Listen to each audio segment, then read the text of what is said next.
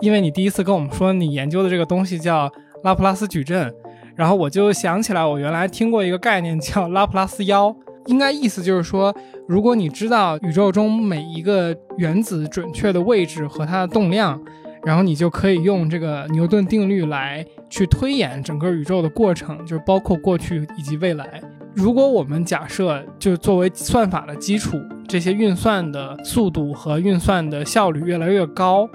就是会不会说刚刚说的这种拉普拉斯妖，它可以接近这件事情？就是每一步运算的时候，我要最大化我的利益。但是这贪心算法是不是正确的？因为比如说你每一步你最大化，并不一代表是你最后的结果是最大。就你每一步都追求最大利益，实际上可能竹篮打水一场空。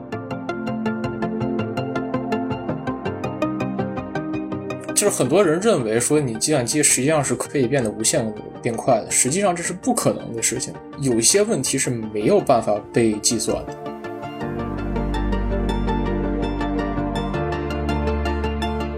探寻未知，聊人开始。我是天宇，我是天宇，欢迎收听天宇兔 FM。这是一档为了开拓眼界、走出自己的局限而设立的播客。我们通过与人对谈来试图与未知的领域和知识产生互动。我们每周四更新。算法对于当今的世界来说，或许是一种很独特的存在。一方面，我们知道它无所不在，打开手机点个外卖、刷个抖音、开个导航，甚至拍张照片，这些东西背后都有算法在工作。而另外一方面，对于大多数人来说，算法究竟是什么，又显得无比陌生。我们日常生活中说到的算法，可能往往都是片面的指代类似于抖音和购物软件中所使用的推荐算法，而实际上，算法的种类是非常多样的。特别是应用算法的背后有什么样的机制驱动它们，是我和天宇一直好奇的问题。为此，我们本期请来了多伦多大学计算机科学系的博士生赵一斌。你好，我叫赵一斌。多伦多大学在计算机科学方面是世界的前沿，也是加拿大第一。而赵一斌所从事的是一种基础算法，关于拉普拉斯矩阵的基础算法研究。基础算法领域是诸多应用算法的基石。简单说，他的研究能够在底层上加快很多应用算法的运算速度，比如图片渲染、计算机博弈论，还有人工智能的学习速度等等。在本期的节目里，我们和赵卫斌聊了聊算法是什么，算法研究给不同的领域、学科以及社会带来的价值的话题。除此之外，我们也展望了在算法不断发展的未来世界。有什么是可能的，而又有什么是不可能的？本期内容让我们重塑了对算法这个无所不在又似乎高深莫测的事物的理解，希望这些内容也对你有所帮助。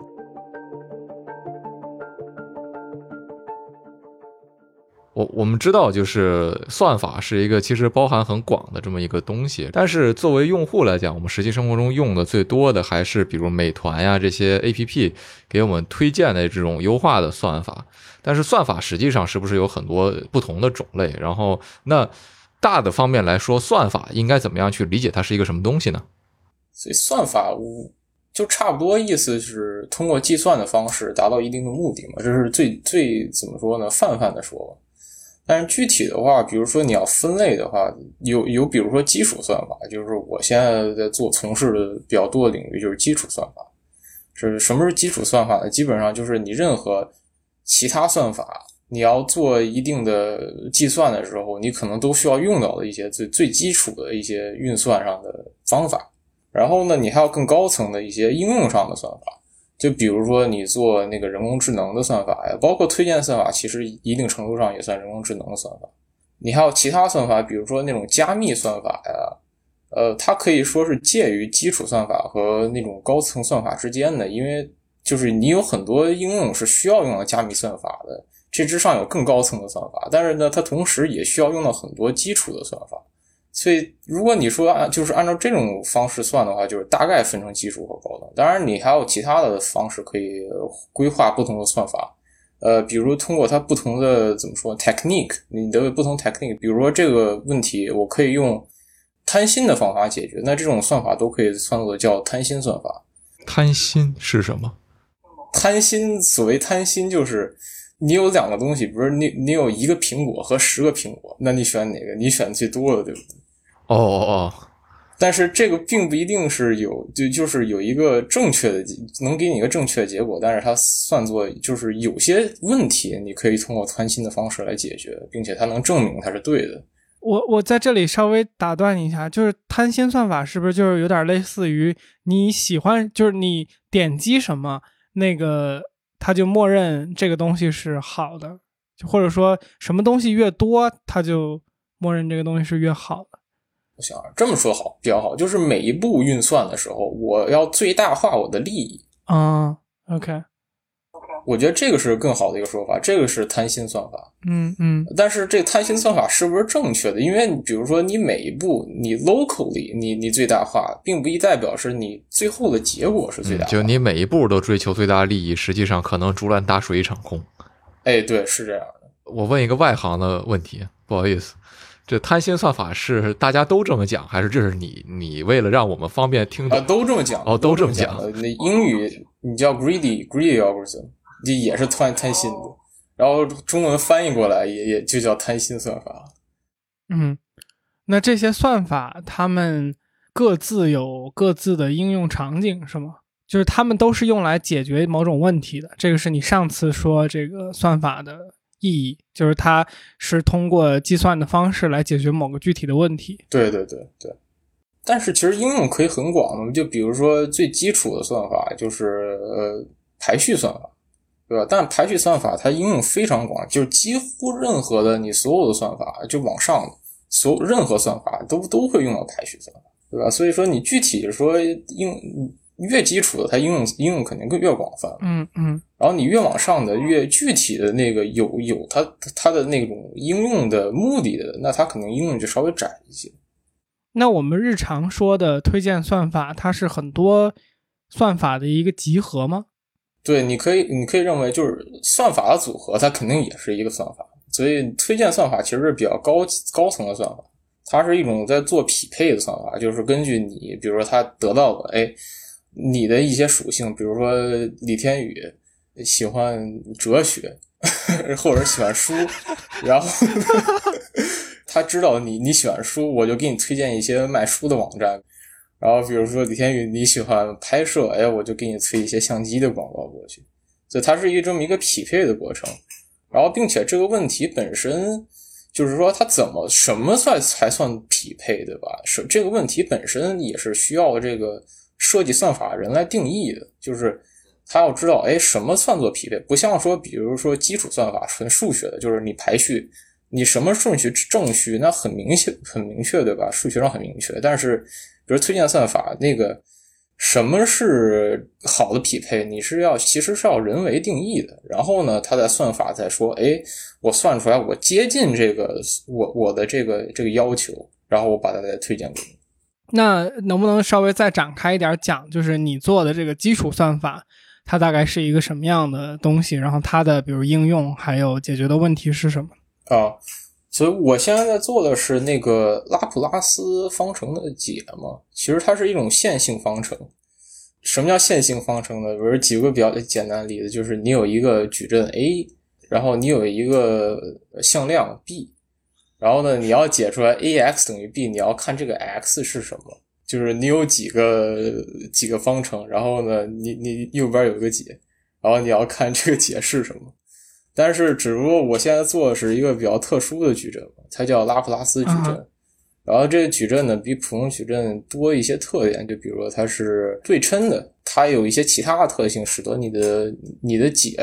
是很容易能解出来的。因为之前的话，最最常用的一种方式实际上是高斯法，但是呢，这种方法其实很慢，因为它按照计算机的说法，就是它需要三次的时间你才能解出来。但是我们现在做的这个。对于拉普拉斯方程的解，我们可以在一次的时间就能做出来，就是近似于一次的时间，我们就能解出来这个方程的解。所以它实际上就是比原来的方式快了特别多，那还是快了非常多，呃，快了非常多的。我想问一个稍微远一点的问题，就是说刚才赵斌你讲的这件事情是在说，随着算法的不断优化，然后我们的运算的速度不断的提升，就是。那我是不是可以理解，一个算法优化了之后的软件，可以在配置相对不那么高的一个机器上跑之前，需要很高配置才能运算出结果的这么一个一个功能？呃，是这么说的。当然，也不只是，比如说我刚才说的是时间上，就是你本身这个问题，哎，你需要花很长的时间来解决。但是我现在一个新的算法，我可以让它时间变短。嗯，那么假设说你，哎，你原来这个问题时间很长，我们必须得在一个大型计算机上跑。现在可能如果假设哈，它内存不是很大，那我们就可以在个人电脑上跑。嗯，举个例子吧，就是我前一阵在做我这个研究方向的一个应用，应用在绘图上。然后实际上就是，比如说先前的方式，它要画一个很大的图的话，可能需要四十多个 G 或者六十多个 G 的那个内存，并且时间上的话，可能我需要五个小时我才能把这个图画出来。但是呢，放到我现在其实完全可以用我个人电脑跑，并且我只需要十个 G，然后我需要的时间可能不到一个小时，哎，我就把能能把它画完。所以这是一个很非常直观的一种优化。我突然想到一个非常抽象的例子，是不是相当于类似于假设这个你从北京到天津，在一百多年前，这个大家的路都修没修好，那个时候就哪怕你就是坐汽车或者坐火车从北京到天津，可能也需要两三个小时，甚至更久。这个现在如今随着道路修的比较好了，你哪怕骑自行车去，速度可能也跟原来差不多。这就是由于算法的优化导导致了，就是说你原来需要在大型计算机上实现的功能，现在在计算机上，在个人计算机上也可以实现了。啊，我觉得这个比喻很好。就比如说我们产生的一个好的算法，你就可以把它想象成一个路，并且最好的就是你这个算法，哎，你设计完了之后，其实所有人都可以应用，对吧？我比如我发了一篇 paper，然后它就是公开的嘛，大家都可以看，大家都可以用，它就像一个路一样，它就。为每一个应用的人提供便利。那这种算法上的优化给我们带来最直观的呃应用会是什么样的内容呢？呃，你你是指我现在在做的算法？对对对，就比如说你的这个拉普拉斯矩阵的这样的一个解法，它最直接的一种应用是什么？我目前看到最直接的应用是在。其他的一些基础算法里，就比如说解最大流算算算法呀之类的这些应用，但是你要说更上层的应用的话，我看到的也有在那个人工智能上的一些应用，就是机器学习里面，因为它有很多优化算法嘛，就是所谓的 optimization algorithm，他们实际上是需要用到这种解一次方程的一些算法的，然后呢。如果说你的你的方程本身正好是一个拉普拉斯的方程的话，那么我们就可以通过这个应用来帮你解决或者加速你的一个优化的过程。也就是说，在底层上面，你可能会让人工智能的运行速度或者叫学习速度也会在未来变得更快。嗯，就是刚才你说的是你在做的这个东西的解决的核心的一个问题是。呃，比如说，如果有计算的情况下，是不是说碰到这个拉拉普拉斯矩阵的时候，你们的解决方式和你的算法可以让刚刚说的速度，或者说所占用的内存等等的，会很高的提升？那这个等于说是一种对于计算速度的提升。其实我们作为普通人，我们可能当我们说算法的时候，我们可能就想到的是那些推荐的算法，或者说呃猜你喜欢等等这些东西。但是我们其实本身是不知晓，就是说有专门的这个研究者是在做你做的这种算法的底层的这些东西的。那就是说这些底层的算法，其实都是比如说我们作为凡人来说日常理解的一些算法的基础，对吧？对对对，对对于大家而言，其实根本你你根本不需要知道说这种东西存在，因为你就直接用就可以了。就比如我们学计算机的，你其实有可能有些人根本不知道有这种科学计算的存在，但是你就可以认为，哎，这个计算它就是对的。我想问一个特别特别蠢的问题，我觉得这个问题就是什么也不懂的那种问题，但是我要问一下，就就是所以算法和我们平时说的那些就是成就是语言的关系是什么呀？就是比如说 Python，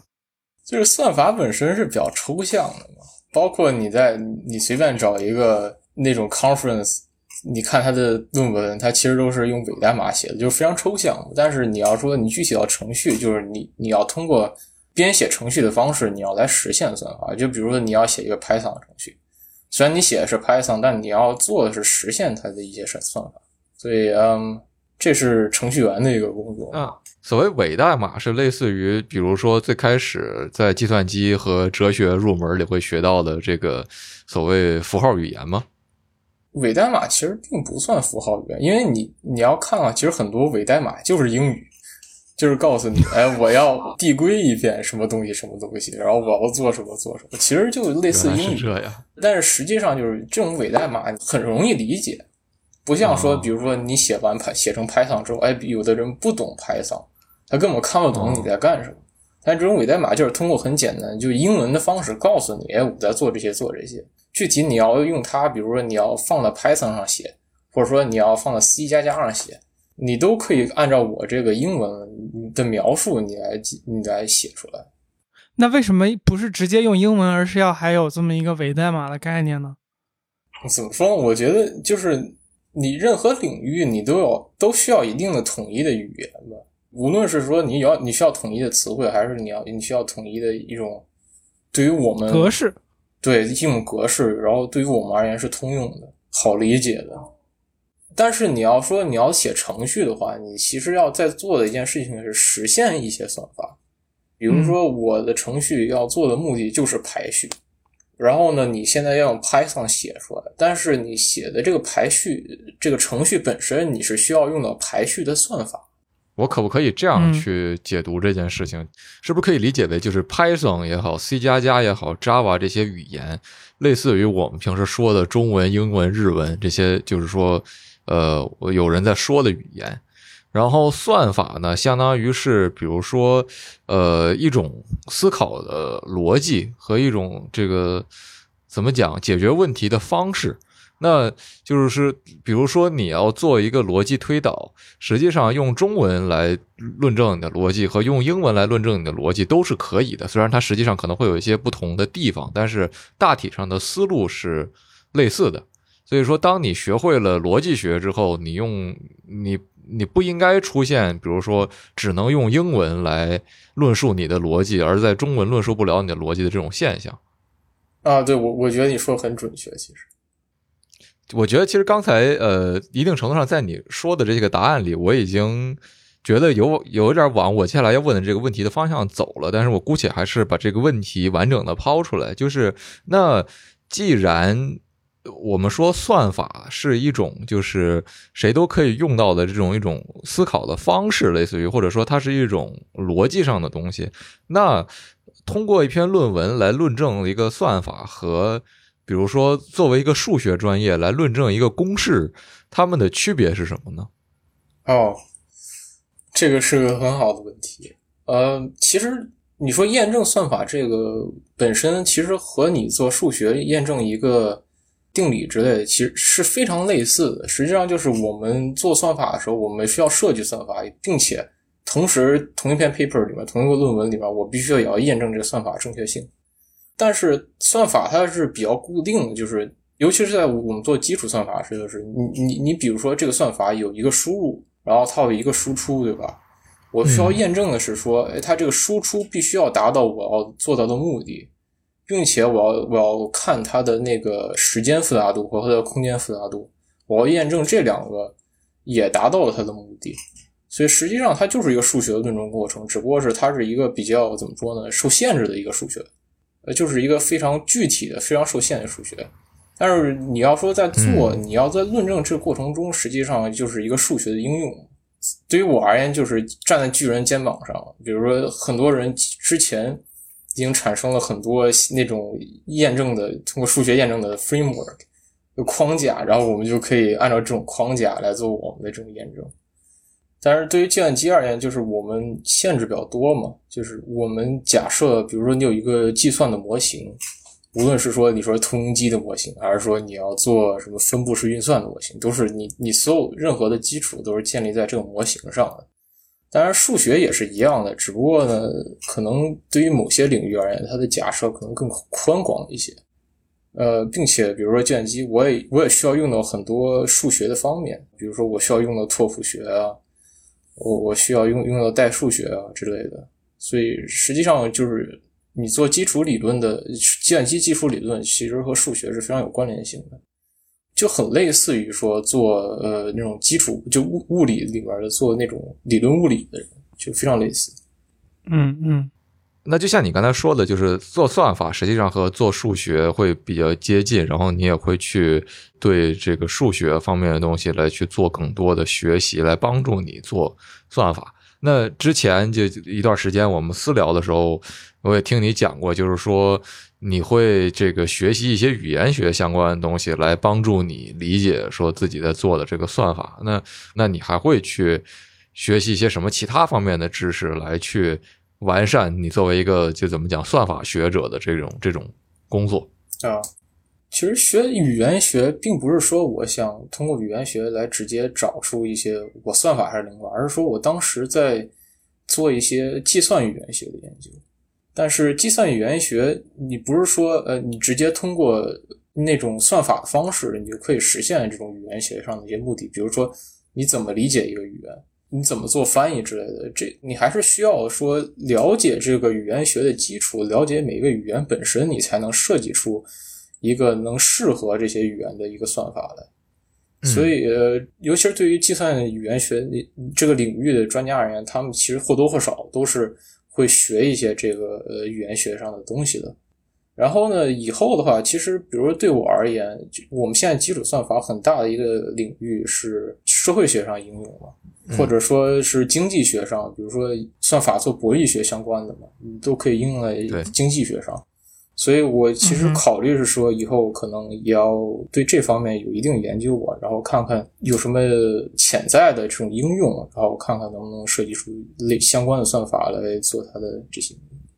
所以就是意思是说，你可以针对一个学科去为它会用到的某种计算。来去优化一个算法出来。对对对对，其实现在比如说我们，你你就去看一些顶刊，它其实做的很多算法都是有这些直接的应用的，或者说就是因为有这些直接的应用，所以才有很多的学者去研究相关的算法，推动这个算法的更进，并且，嗯，其实计算机科学是一个比较底层的学科，我认为，因为它实际上最终你还是要应用到其他的学科上。就假设，比如说那个软件工程吧，嗯，它其实并不完全算计算机科学，它也算一个计算机科学的应用。呃，然后你也可以做什么，比如说统计学，我们也有计算机做做统计学应用，或者说统计学本身也是计算机最早的应用之一。嗯，是的。当然，最近也有很多的，比如社会学的应用啊，物理上、化学上的应用啊。嗯，我记得在我还在上本科的时候就看到过这个，通过统计全球在这个呃十六世纪、十七世纪的这种全球气候的变化，来解释这个全球粮食产量的不足和明朝灭亡之间的联系。我觉得当时是一篇非常震撼的研究。当然，现在这样的研究也比较多了。OK，有意思。那刚才你说到的，就是呃。可以用算法去优化一些学科的，呃，所需要的计算内容嘛。然后，那我们知道的就是，这个有些学科它是为了分析，有的学科它可能是为了怎么讲预测。就你比如说，我们人在做一些事情的时候，你本质的这个行为其实都是有一个对未来的预设的嘛。就比如说，我今天这个投资。那我其实是有一个预期，叫做说我我猜未来我投资的这个东西会涨，所以我才会去做投资的这个行为。然后，那这个就是这两天我跟大白研究的时候，就是因为你第一次跟我们说你研究的这个东西叫拉普拉斯矩阵，然后我就想起来我原来听过一个概念叫拉普拉斯妖，然后也也叫拉普拉斯恶魔，然后这个好像是同一个数学家提出的一个概念。这个就是昨天在那个提纲里边你有提到的这个点，就是它的应该意思就是说，如果你知道就是说宇宙中每一个原子准确的位置和它的动量，然后你就可以用这个牛顿定律来去推演整个宇宙的过程，就是包括过去以及未来。当然，我在昨天就是读这个拉普拉斯妖的这个词条的时候，也看到，就是因为呃量子力学的这个近代的这个出现，所以导致这个逻辑本身是有问题的。但是就联系到你刚刚说的嘛，就是这个，因为你在做的这个研究的本质是在尝试提高很多东西计算的速度和这个它计算所需要的这个，我我们就管它叫原料吧，内存我们也说它是某种原料。那如果我们假设就作为算法的基础，这些运算的速度和运算的效率越来越高，那这个东西在各个学科上应用之后，它会展现一个什么样的？情况呢，就是会不会说刚刚说的这种拉普拉斯妖，它不能做到完整的预测未来和过去，但是它就比如说它可以接近这件事情，它不能做到这件事情，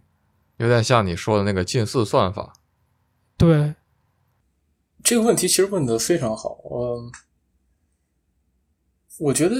假设就不说是预测未来嘛，就比如说我举一个例子。你现在做 AI，AI 换脸或者说 AI 生成人脸，这个东西本身它和你所谓的拉普拉斯妖的它的本质是很像的，就是你通过之前的程序，比如说你看了很多很多人脸，我就能推断出来这个推断出一个新的人脸来。呃，它虽然它并不是说直接生成，就是说了解它未来会怎么样，但是我可以告诉你说，这个东西之前没有存在过，但是它和之前的东西是很类似的。我觉得这个就是，虽然它这个想法本身，因为你量子力学存在，它并不一定是对的，但是你并并不代表说你不能应用它这个想法来做一些有意义的事情。我们可不可以换一个跟进的问题？就是我觉得这个事儿精简一下，其实就是这个运算速度或者说计算越来越效率越高，它意味着什么嘛？那我们就跟这个问题呗。就是从你在呃做算法底层的这个优化的角度，有没有去考虑过？就是如果你不断的去优化这些算法的速度，那它对于我们的这个现实生活，或者说各个行业等等这些东西的影响是什么？就是我们假设优化这是一个轴，然后它一直向上向前延伸的话，那这个我们假设它越来越快，会不会有一些事情会发生呢？呃，我现在能想到的一个比较大的影响是，比如对 global warming 可能有影响，因为你计算如果全球气候变暖，对全球变暖的影响，因为因为你计算速度越快，你用的资源越少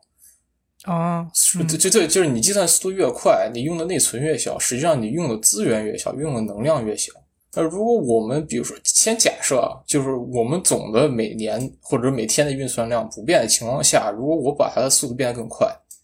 那我是不是就节省了能源？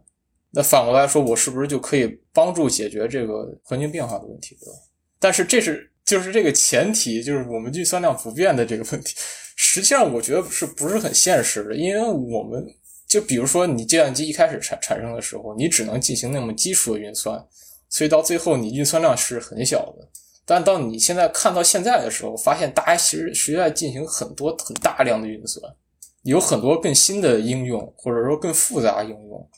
那你没办法。意思是说，你把它的计算提快了，并不意味着你是在减少这个碳排放，而是可能会有更多的人开发出来需要更更复杂的东西。对 对对对，这个就是那个所谓的类似于安迪比尔定律嘛。就是说，英特尔的那个安迪做出来多快的芯片，第二年比尔盖茨就会做出相应的软件，把他那个算力吃掉。对对对对对 对，正好就这一点，我觉得，呃，我们在说到了一个很有意思的方向，就是说，这个东西越来越快，最终意味着什么？会不会产生量变带带来质变的这么一个现象嘛？就是，我就想到，就是。随着我们的这种周围的东西变得运算能力越来越强，比如说我们的手机，可能大家无论是大家每几年换一次手机，或者换一次电脑，你都发现你的这个上一个设备跟你新的设备比起来的这个运算力不值一提。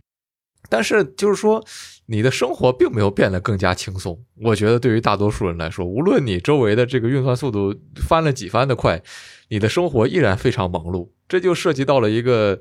我们的生活。它最终会受到怎样影响的一个问题，就是说，随着计算量越来越大，本质上，我感觉会不会对我们人的消耗也越来越大，而不是让我们拥有更轻松的生活呢？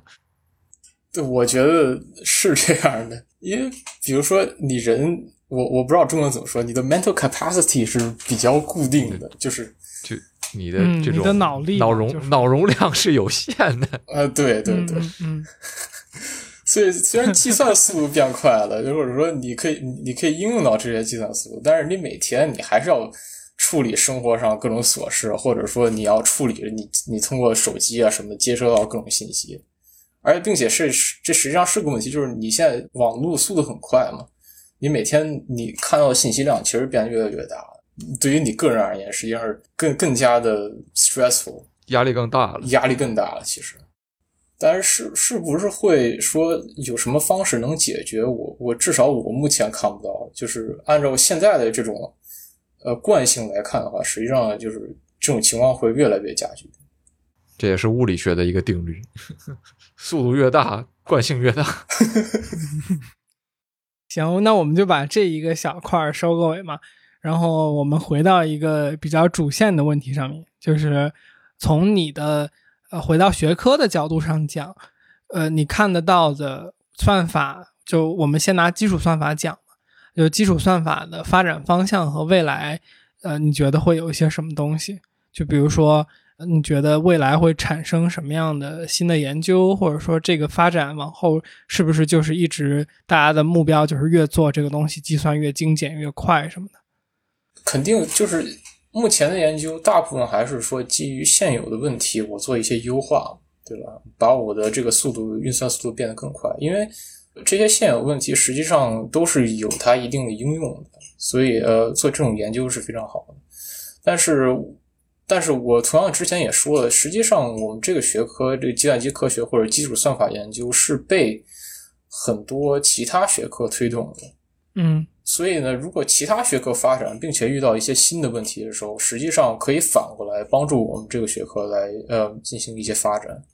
我觉得我比较看好的可能是呃博弈论相关的算法的一些研究，因为实际上这种计算社会学或者计算经济学最近有有着一个非常快的发展，我觉得可能会以后推动说这个领域有更多的研究在。我其实也不算想问一个东西，我感觉其实就是发表一个感想吧，然后我们就进到下一个部分吧。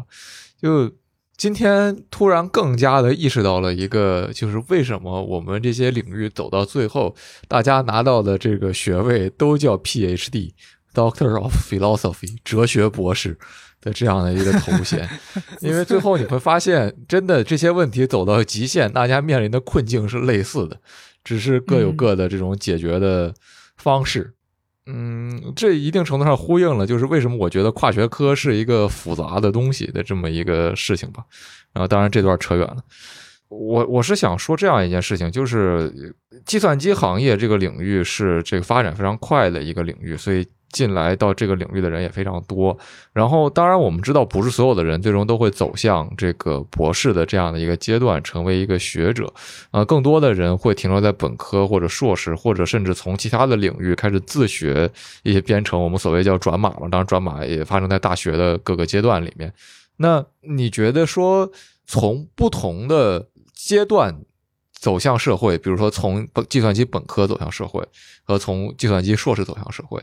到从你现在作为一个博士，最终走向社会，你从博士走向社会，我们都有另外一个身份叫学者。那他对实际的这种行业影响的区别在哪儿？你觉得哪一种对社会的帮助更大呢？是像你这样作为一个计算机领域的学者来去帮助其他的领域做自己的研究，还是说？一个人应该掌握一定程度的计算机知识和编程知识之后，回到自己的领域。比如说，我作为人文领域的一个研究者，我如果学习了呃计算机领域的一些知识之后，我就可以更好的来做一些所谓我们叫 digital humanities 数字人文的这样的一些研究。首首先，我觉得就是这两种都很重要，我很难说有一个高低呃上下的区别。呃，但是。具体说每个案例，比如说我做算法，其实我做的算法本身是可以应用到很多范围内，有广泛应用的。但实际上，具体到每一个案例本身，我的这个算法并不一定是最优的解。你可以根据案例本身有自己的区别，所以这个时候呢，就其实就需要每一个各行各业的人，他们能够学习一定的编程的方式来。来应用我们这些结果，呃，并且或者说更适应他们本身的这么一个应用的一个，做出更适合他们本身应用的一个结。呃，我觉得都是非常重要的工作，并且我其实个人认为，就是在其他的学科上，呃，或者说编程本身是已经变成现代人一种几乎是必备的一种能力了吧？因为确实应用非常广，帮助也很大，而且不是说我们做计算机的就能真的真的能完全说帮你解出一个自由解。但还有一点，我觉得就是学科现在学科分化也非常怎么说非常大，所以你说你让一个计算机科学家花时间去了解另一个领域，他可能需要一两年的时间才能说能做到完全的理解，或者说呃能做到非常有帮助。好，那那我就接着这个问题再往下聊一下，就是就像你说的。一个计算机的专家要想去了解其他的领域，可能需要花很长的时间。但其实反之，我觉得不也是一样吗？一个其他领域的人要想了解，也不单只是计算机了，就是说任何一个领域 A 的人想了解领域 B，可能都需要花一定的时间。我觉得这也体现到就是跨学科这件事情本身它的一个难点所在，但是它的必要性又是如此的凸显，这就带来了一个矛盾：到底就是谁去研究谁？那理想的状态当然是就是大家都呃互相的去有所理解，但是说实话，每一个人又都是如此的现实。现实不是一件坏事，但是每个人确实都是如此的现实。你的时间如果用来呃去做一个你不熟悉的领域，可能不会很快有什么产出；但如果你坐在你自己的这个领域里面，你可能就会有相应的输出。特别是现在的这个环境要求你。在做比如说 x 小时的工作之后，应该有一个什么样的产出？这种这种关联性被建立起来之后，呃，任何非自己领域内的研究可能都会，就是它有一个无价值的危险性在啊。对对，所以我就觉得说，那既然现现在社会的现实到了这样的一个状况，但是同时你说的计算机就编程已经成为了大家的一个基础技能之后。我看到的一个忧虑的点在于，他给我带来的感受就是学计算机的这个领域的人，呃，往往缺乏动力去接触其他的领域的，也不能叫知识和他们的思考方式。我觉得这是一个我我觉得有点呃可疑的事情。我不知道你能否认同我的观点啊？我其实不是很认同，因为。呃，虽然我们说了那个学科和学科之间的分化，但实际上学科内部的分化也是一个非常严重的事。呃，不不，不能说严重，对，它确实是一个趋势。对。然后呢，我不太清楚你所谓的那个，就是说计算机科学家在自己领域里不做出任何的改变这种说法。我觉得其实实际上有很多，就比如说最近新兴的这种计算，呃，计算社会学或者是计算经济学的这些领域嘛。实际上，它是由两部分人共同完成的，就是你既有经济学的人不断的靠近计算机这个方面，同时也有很多计算机的人不断的靠近经济学这个方面，所以这是一个共同的合力完成的一件事情，而不是说只是单方面的说说从经济学的他们有人过来来做这个事情，而且实际上，为什么现在很多人你觉得我我说编程可能是一种必备的技能？实际上也是因为我们做编程序编程语言研究的人，他现在让比如说产生了这种 Python 这种很简单的语言，呃，或者产生，然后我们现在也在新的不断的迭代一些新的更简单的语言，比如说有 Julia 这种语言，它是应用于什么，比如数学啊，或者是物理学啊，非常简单，可以做很快的计算。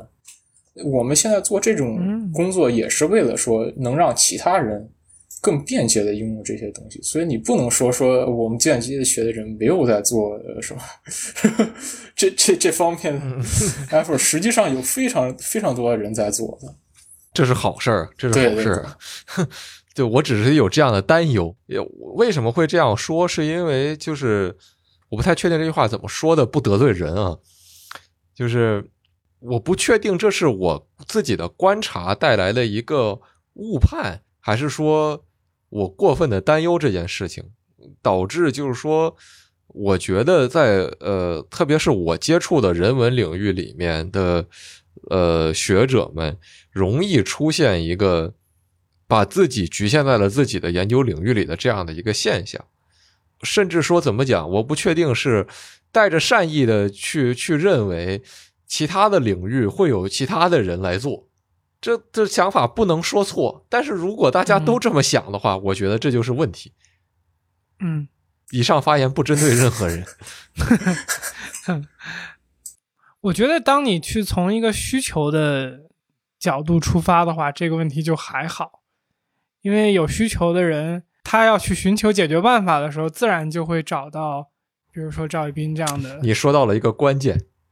大多数人文领域的研究没有需求。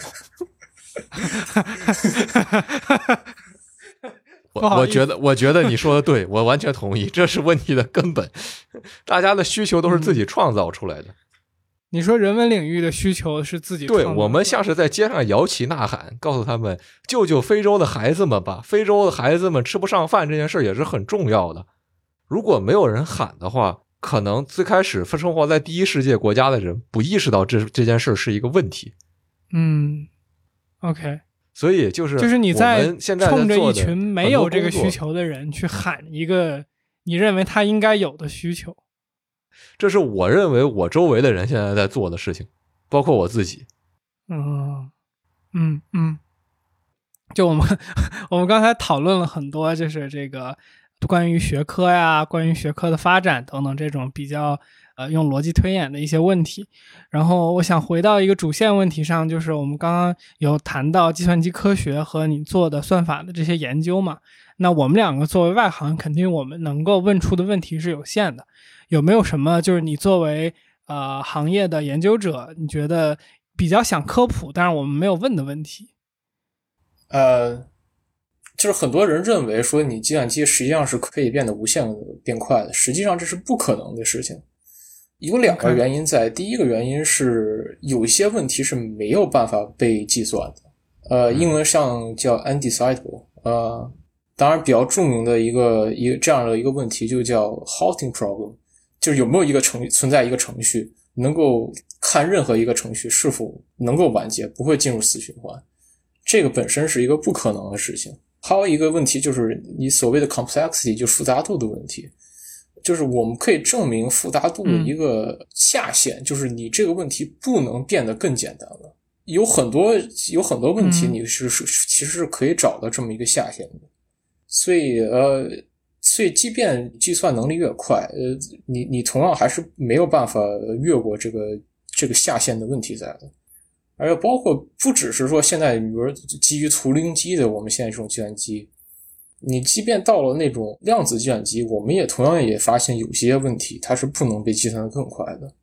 举个例子，叫 Bernstein-Maserani algorithm，这个 algorithm 本身已经是 optimal 了，你不可能做的比它更快了。呃，刚才那个名字我实在没听懂，没法翻译。